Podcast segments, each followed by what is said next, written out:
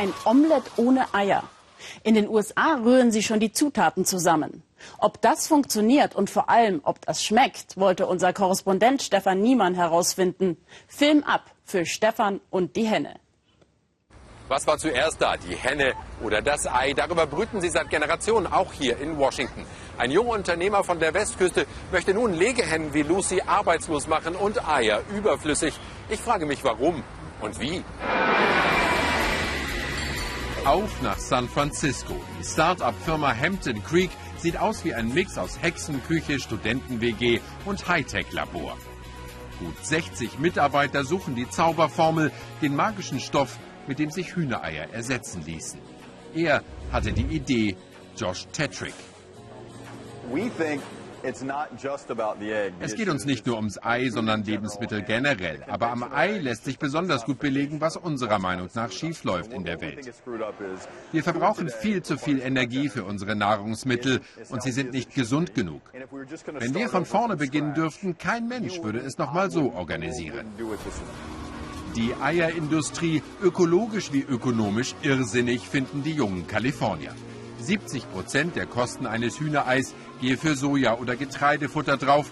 Die Branche verschlinge Unmengen Wasser, Strom und Land. Massentierhaltung ohnehin moralisch verwerflich. Die Alternative Pflanzen.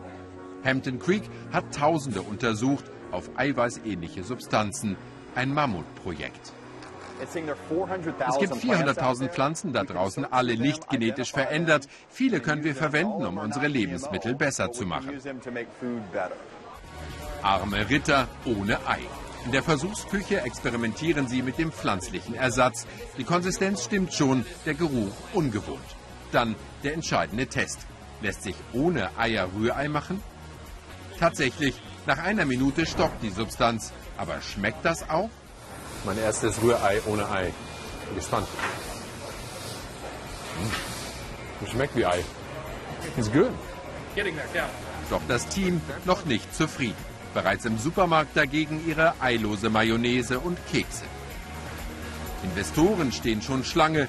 Glauben Sie bei Hampton Creek, dass Eier in 20 Jahren Geschichte sein werden, von gesünderen Pflanzen verdrängt?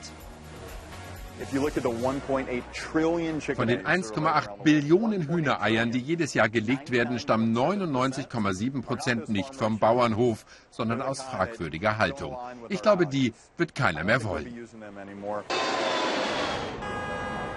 Die Tüftler in San Francisco brauchen also noch eine Weile, bis sie den Welteiermarkt aus den Angeln heben. Bis dahin bleibe ich beim klassischen Frühstücksei von freischarrenden Legehennen wie Lucy.